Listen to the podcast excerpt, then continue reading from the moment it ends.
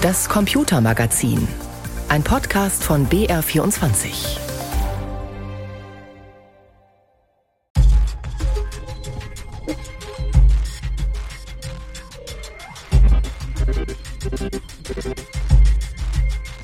Alexa, gibt es für dich ein Mindesthaltbarkeitsdatum? Hier ist eine Antwort von einem Alexa Answers Nutzer, die ich übersetzt habe. Das bedeutet, dass Ihnen empfohlen wird, das Essen vor dem auf der Verpackung angegebenen Mindesthaltbarkeitsdatum zu essen. Ist deine Frage damit beantwortet? Ja.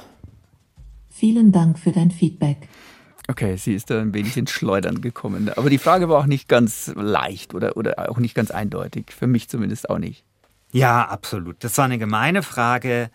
Und das ist natürlich auch schwierig für Alexa, weil bei dem Thema, um das es heute geht, also das Internet der Dinge, da ist Alexa ja eigentlich auch selber betroffen. Mhm. Also Alexa ist ja eigentlich nur ein schnöder Lautsprecher, nicht besonders schön, super klobig und das Einzige, was diesen Lautsprecher von anderen unterscheidet, ist, dass er halt am Internet hängt, ja. Also das ist eigentlich Internet of Things schon.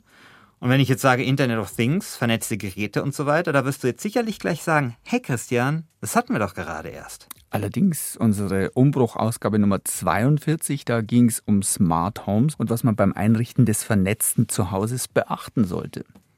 Ja, ähm, das Smart Home ist aber nur eine Anwendungsmöglichkeit beim Internet of Things. Okay.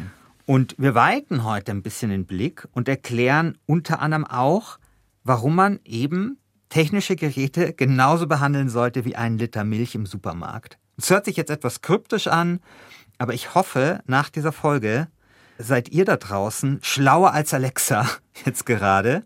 Wir würden uns freuen, wenn ihr in der aktuellen Ausgabe unseres Tech-Podcasts Umbruch mit dabei wärt. Ihr findet uns überall, wo es Podcasts gibt unter anderem auch in der ARD Audiothek. Schaut bei uns vorbei, euer Christian Schiffer und euer Christian Sachsinger.